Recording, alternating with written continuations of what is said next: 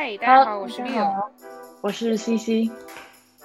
呃，今天我们来聊一聊，呃，Web3 世界当中比较有争议的几个点。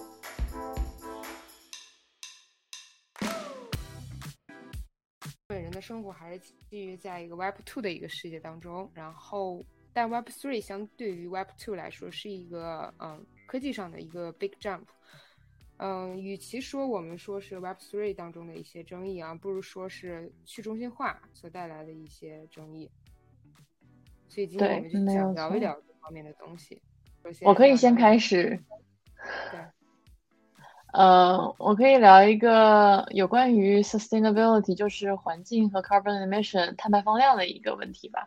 就是不知道大家在比特币这个方面有没有什么了解或者投资？比特币算是一个 Web 三的一个雏形吗？它不算，它不算很 Web 三，但是它是一个加密货币的一个代表性产品了。那么如果说大家投资比特币，大家也会知道挖矿这个东西，就是说你用计算机的算力去算。这个比特币的一个结果，我们叫这个叫挖矿。那为什么叫挖矿呢？其实有很多原因，一大原因就是它是需要耗费一个巨大的能源的，呃。不知道大家现在有没有关注比特币需要挖矿所需要的资源？其实主要用的就是算力加上电，因为就不知道大家去年和前年有没有发现显卡显卡被炒的特别高，就是因为显卡的算力是整个笔记本或者说计算机里面算力是最好的一块，所以说大家都会去拿显卡去挖矿。那除了显卡呢，还有一大部分就是电力。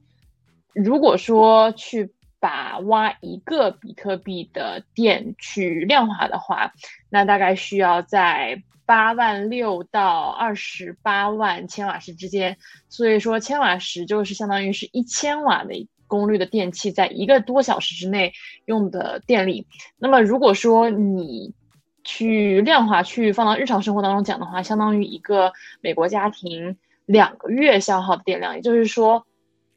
我挖一个比特币需要相当于用一个普通的美国家庭，就不是一个人，是一个家庭，过两个月的电。那么就是这样子一个电力呢，那相应来说也是需要耗很多的能源。那当然就是大家都会觉得啊，那电力总会比就是其他的环保很多吧？因为大家都觉得电力是一个比较 sustainable 的东西，但是也要看你所在的地方它的电的。Generation 的嗯组成是哪些？核电还是水电还是嗯煤炭发电？那么就是加密货币的挖矿是 Web 三目前很大的一个争议点。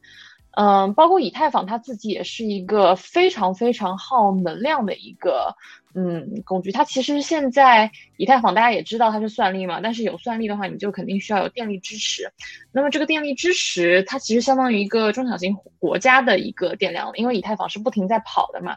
呃，但是话说回来，也有一些人 argue 说，哎，其实你有没有 NFT 对于一个总体的以太坊消耗的电量不会有太大的影响，因为就像你坐飞机一样，大家可能知道坐飞机是一个非常不 sustainable 的出行方式，就相比于骑自行车甚至开汽车来讲，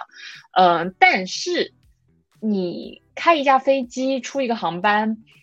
航班上面坐多少人？并不会很大的影响这一个航班的碳排放量，但是你每多做一个人，就是不可避免的会增加一些碳排放量。那 NFT 或者说其他的加密，就主要是 NFT 了。NFT 花的算力其实没有特别多，呃，相比于整一个 Web 三以太坊的一个运行环境来讲，那么其实你多加一个 NFT，有点像是让这个航班上面多一个乘客。并没有说增大非常非常大幅度，而是说只要以太坊或者是 Web 三这样一个嗯 blockchain 存在的话，它是必定是需要消耗很大的电力的。那还有一个 argue 的点就是在于，大家就是觉得你比特币创造出来是一个货币，然后你是很 intentional 的去把它变得这么复杂，就像你一加一可以算出来二。但是我偏不给你一加一要算出来二，我就是给你弯弯绕绕，我用四则算法，甚至我用微积分才能让你算出来这个二的结果，它是人为的让它变得特别的复杂，所以说也是导致算力需求非常非常大的一个结果。呃，那么它的主要一个结果就是需要的电力增大，那需要的能源更多的话，碳排放量也会相应的变多。对对，就你刚才基于你说的第二点，其实。啊，我们之所以把它弄得这么复杂，更多的原因是因为它，我们之最初给它定义就是一个 decentralized financial system。然后我除此之外就补充一点技术方面的东西，就是说，嗯，之所以我们为什么需要这么大的算力去得到这个比特币，啊，最最重要的是整个的货币的发行，它是一个没有中心化管理的嘛，它是一个去中心化的，也就是我们需要是呃达到一个共识机制，也就是说大家都同意这样这样做啊，这样发，然后我们才就这么发。也就是说，它会有几个共识机制。最初的是啊，Proof of Work，就 POW。POW 是应用于比特币的，也就是最耗能源的那种。就是大家在一个公链上嘛，然后找到一个最长的一个链，然后就会得到一个哈希值。换句话说，一百个人去挖矿，然后只有一个人才能得到这哈希值，只有他才能修改这个链。那剩下九十九个人，他们所付出的所有的能源、人力全都是炮灰。然后之后呢，就比如说别以太坊，那以太坊可以升级为 POS，POS 就是，呃，谁的币多，嗯，然后谁的币龄时间长，谁就有权利去改这个链。就根据字面上意义来说，它可以减少很多的一个人力的一个呃不必要的付出，还有这个算力，但是它可能会带来一定的中心化，就是我权力越大，只会变得越大。然后这样越越滚越大的这样子，呃，最后一个是 DPoS，DPoS 相当于在之前的 POS 加了一个呃制约机制，也就是说，你虽然有权利去改这个链，但是你是由于民主投票选举而来的。嗯，如果你做了一些不好的事情，然后被监测到的话，他会给你实行惩罚机制，会剥夺你修改链这个权利，啊，重新再投票选举成另外一个人可以去修改，就相当于理论上意义上的。总统选举，但这样的话也像像现实生活中当中一样，可能会被少数人操控。嗯，所以这就是为什么就是嗯，整个的挖矿的阶段，它其实非常非常耗电力的一个技术方面的一个原因。对，但是嗯，correct me if I'm wrong，就我觉得其实如果你能够找到一个很好的算法去优化它怎样就整体的话。其实你最后用的电会越来越少。就如果说有人真的是在去做算法优化的这个问题的话，但我觉得这个东西目前为止非常难。就我觉得这个是需要很聪明、很聪明的人才能去做以太坊的算法优化。现在就是对之前以以太坊这个公链，然后最后就进行到进化到其他的一些呃公链上，呃，它其实也是做一个算法的优化嘛，就减少算力，减少这个公链上的堵塞情况，然后从而减少用户所付的这个 gas 费。我觉得大家都做呃 improvement，但是这个消耗这一点其实是很难去改变的，只能说我们去遏制一定的消耗。嗯，除此之外，就是我们还看你上次好像还提到了一个叫碳信用币的一个东西，对吧？就欧洲那边发行的，你可以大体讲一下。对，就是其实我之前在柏林待过嘛，然后我有一些朋友还在柏林，他们最近呃也不是最近了，七年左右的时候吧。讲到了他们的超市，他们就德国的超市其实很多都是墨水屏那种可变价钱，就是你可以电子的去改变它的价格。那它的价格不再用欧元显示，它的价格用这个产品所产生的碳排放量显示。比如说你一个西瓜它产生的碳排放量是多少，它就会给你打在这个上面，然后呃你就会看到我买的这些东西总共是由多少的碳足迹。来去产生的，嗯，具体来说的话，我觉得其实这是一个好的举动，但是不会被很广的推翻出来。其实它就是把碳排放这样子碳足迹当做一个虚拟的币，只不过这个币呢，它目前为止还没有很好的跟其他的嗯虚拟币给挂钩。当然，这个币也不会说是，呃，像是 NFT 那样子，这个币它目前为止还只是一个嗯。像是 environmental campaign 一样的东西，它没有说啊，这个是多少多少钱，它只是一个试点的活动，旨在提高大家对于嗯环境保护以及碳排放的 awareness。主要也是因为就是德国在战争之后，他们的主要能源供应商嗯在打仗，然后他们整个欧洲的能源都不是很嗯怎么说呢够，所以说我觉得可能也是。欧洲的一个方式吧。我除此之外，我还了解到什么，就是啊，我们整个世界环卫组织可能会限制很多发达国家它排放这个碳嘛。它那发达国家对应的政策它是什么？它是买一个碳抵消。碳抵消意思就是说我虽然排了一公升的碳，但是我可以做一些措施来抵消这个碳，比如说种树。但其实这两者在很多方面是不可能完全抵消，也就是你树可能要二十年，但你这碳现在就排了。所以说，呃，有一个有一个道组织，它叫呃 Killing 嘛，然后他们的他们一个很好玩，就是说，嗯，它可以 lock 住这个碳抵消，也就是我发行一款代币，然后你买了代币来去呃交换一个 BCT，BCT 代表这个碳抵消，就是最后呢。作为这个道组织，它有一个很大的一个储存量，就是碳抵消储存量，从而就会提高这个碳资产的一个价值。就是大家都不要做碳抵消了，你排放多少量，我给你限制住了，这就是你的天花板了。所以说这样也可能会从一定程度上会减少这个碳的排放。嗯，我觉得是，嗯，你说你要要求全世界人民都按照一个标准去排排放碳去，或者是保护环境，我觉得不太现实。每个国家有自己的一个国情，有自己发展现状。嗯，所以说从到这种组织一个一个的去 make effort，我觉得也是一个很好的开端吧。毕竟他们已经他们排了那么多的碳，他们需要做一点补偿。对，对，其实现在就有一个 argument 说，你发达国家在二十世纪的时候排了这么多碳排放，但是因为当时大家都没有这个 awareness 嘛，所以说你就可以，嗯，趁着这个大家都没有这个意识的时候，嗯。增强了一个温室效应，但是你却不用为现在负担。当大家有这个意识的时候，反而是现在的发展中国家在遭这个罪。就是其实啊，如果想真的在弥补 Web Three 对环境保护的带来的一个威胁和伤害的话，我觉得除了就像刚才我们说的一个算法的一个提升，呃，尽量减少不必要的人力和算力的一个浪费。然后第二个就是我们刚才说的，就是你。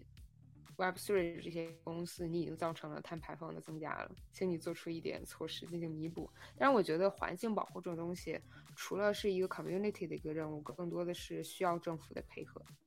对我觉得政府的有一些的政策的，无论是强制还是非强制，它其实更能激起公民的一个环保意识。对，对，嗯，先是。社会意识跟政府的一个政策肯定是会有一定的脱节，但但这也是很复杂了。就是你说政府是要跟着民众走，还是民众要跟着政府的意识走，就是也要看。呃，当然这个我们就不过多的去讲了。我也看到，就是有一些 NFT 或者道项目都在做的是，它会促进一些社会平等的发展。就比如说，你买这个币，我就去给一些教育资源受限制的地区。去给他们带来一些教材，或者说一些教育资源，或者说把这个钱捐给女性平权组织，嗯，这一切其实都是整体来说在促进这个社会的发展。我觉得不管怎么样，他们的 intention 出发点是好的话，嗯，刚才我们之前有讲过嘛，community 是 Web 三一个很重要的一个 asset。如果说你能够真的把这个 community 引起大家的共鸣的话，它也会成为一个 NFT 或者说一个 Web 三项目的。很宝贵的资产。嗯，好，除了环境保护之外，Web Three，比如说还有，比如说其他的一些争议性，呃，首当其冲的就是我们上一期聊的啊，Luna 的崩盘，还有 FTX 的一个暴雷，其他涉及了涉及到了一个金融风险。那金融风险这个是一个很大的一个问题啊，嗯。我认为就是 Web Three 它整个的 D DeFi DeFi 它整个的一个金融风险啊，除了比如说像嗯比较技术层面的，就是二十四小时可以无间断的交易。那第二点呢，就比如说呃你刚才这上次说的 Luna 的一个崩盘，因为 Luna 和稳定币存在一个动态平衡的关系，如果哪一方失去了一点平衡的话，它可以可能会导致整个的一个 crash。也就相当于每一个杠杆之间，它其实相当于是一个连锁的一个作用，一个倒了，然后剩下的可能像公民乐牌一样的倒，这样会加大了这个金融风险。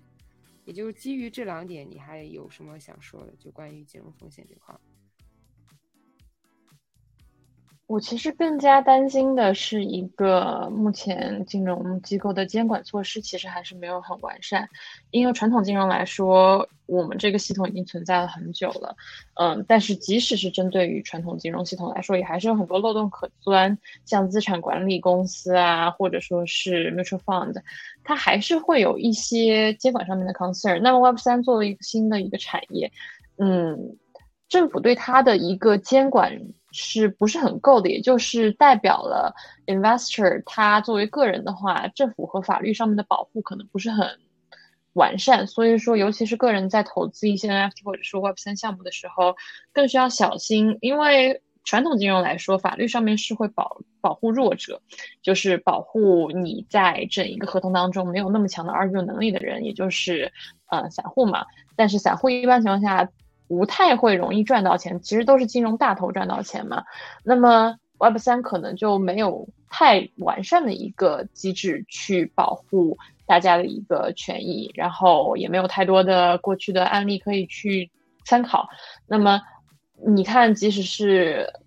Luna 和 Terra 那件事情，他们的刀矿不是被被起诉了吗？但是他起诉的名字还是一个欺诈罪，就嗯，目前还没有专门的，就是说啊，网络诈骗罪或者说这方面的嗯法条被颁布，所以说我觉得这方面大家还是要小心。吧，就是说 Web Three 它现在属于一个新兴科技嘛，新兴科技它可能真的就是监管它跟不上来。或者说现有的监管呢，又跟现又跟 Web Three 这种去中心化就产生了一定的冲突，就两者是相互博弈的过程。嗯，对对，我觉得监管可能在未来，我觉得呃最好的愿景当然是可以有一套适合去中心化的这种发展的一种监管。嗯，但如果就现在而言的话，我认为现在的监管或多或少也可以加大他们的一个监管力度。就像你刚才所说的，呃，我们就用现现在切实可行的一个法律法规去规范这种行为。嗯，但是我不知道啊，当然我们还没有讲这个话题，之后的节目里面可以讲，就是 smart contract 这个东西。嗯，大家都会一开始会觉得对于 smart contract 还挺自信的，就觉得嗯，这个加密。应该会挺稳的吧，不会被破吧？但是去年其实有蛮多黑客攻击整个链，然后破了一些加密协议的例子，然后有一定损失，但不是说特别大。那你说传统金融呢，也容易被嗯攻击，这不能说是一个缺点吧？就就只能说你在 Web Two 避免了多少的东西，Web 三也不能说是完全避免，它只能说给你加强，不能说给你完全规避。嗯。你刚才说的是更多的，比如说涉及到了财产风险。这财产风险可能跟我们之前说的金融风险不太一样，就是财产风险可能会更多的危害，比如说个人的财产。我觉得完全跟你刚才说的，就是 smart contract 它其实是还是人写的，它不可能是自动生成，自动生成更可能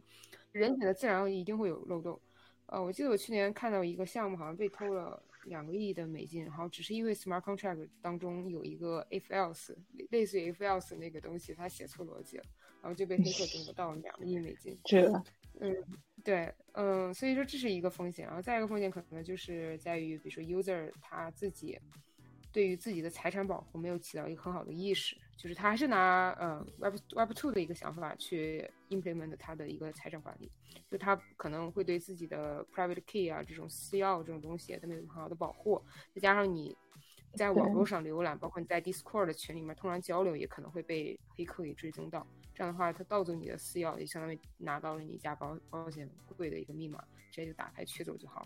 就是大众的意识还没有提高，他们只是说，嗯，我交易这些钱，OK，这些属于我的，我是不是应该被被我保护？但是不是的，是。然后还有就是因为 Web 三，它大家都不需要以真名示人了，所以说要是真的丢了钱，是很难去 track down 到一个具体的嫌疑人的。对，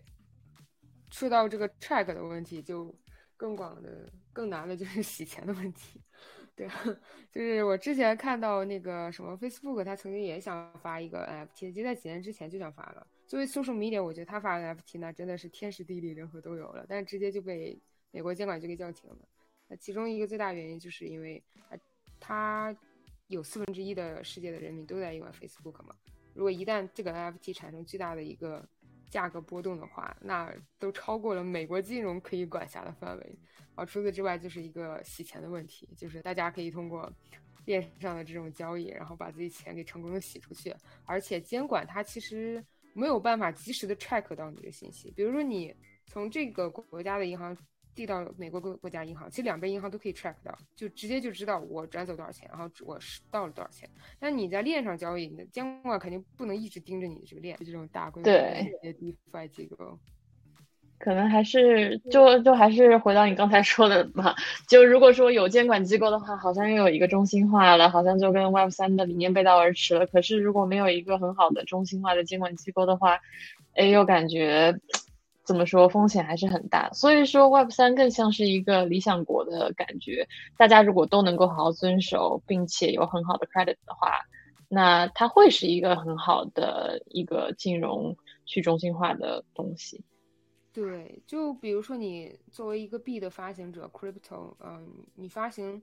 在最早发行 crypto 的时候，就大家还保持一个初心，就是我要遵守怎样怎样的规则，然后我的想法是什么样子。但随着呃 ICO 的一个暴利，就是大家看到了，我只要在前前阶段快速进入到这个币的一个发行，拿到了最低价，那后期它的暴涨就可以给我带来很多的暴利，所以说就会引诱大部分很多很多的人以不法的目的来进入到 DeFi 这个世界当中。然后除此之外就是。嗯，刚才说的那个洗钱啊，包括黑客攻击啊，这些就是都是涉及了金钱啊、权钱权交易，就导致了整个世界会相对来说混乱一点，所以就需要监管的一个大力的一个介入。对，那好，我们这期就先这样。嗯，再见，拜拜。